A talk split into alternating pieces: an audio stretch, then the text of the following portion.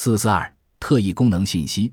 特异功能少年小鱼的哥哥在大港油田工作，一天下班回家，发现家中已遭撬窃，随即向公安局报案，并写信告知了母亲。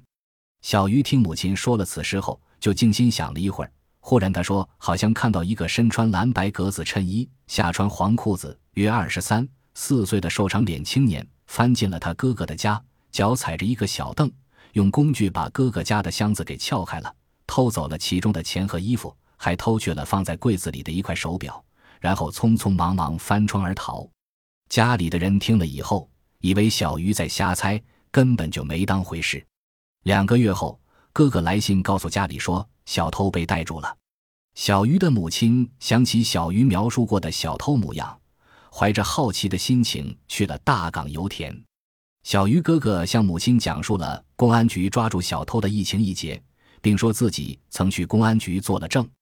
小鱼母亲试探着问：“这小偷作案那天是不是穿的蓝白格衬衣和黄裤子？是不是瘦长脸，二十三四岁年纪？是不是从窗子里翻进屋子，又越窗逃走的？”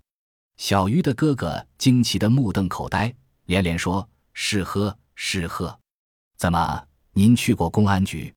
不，没去公安局。”是你妹妹用特异功能看到的，小鱼的哥哥这才恍然大悟。是呀，早先是知道自己的妹妹有这种对已经发生过的事情进行事后辨知的特异功能，但没料到有如此之神。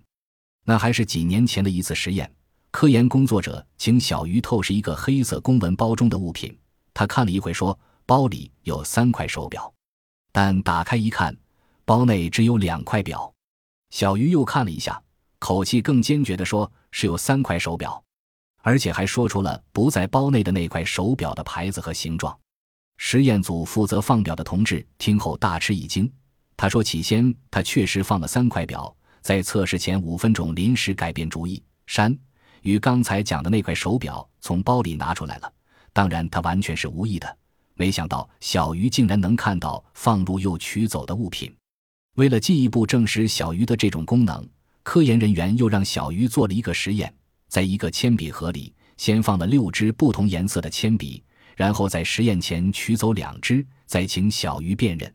小鱼准确无误地说出原来放入的铅笔数以及后来又取走的那两支铅笔的颜色。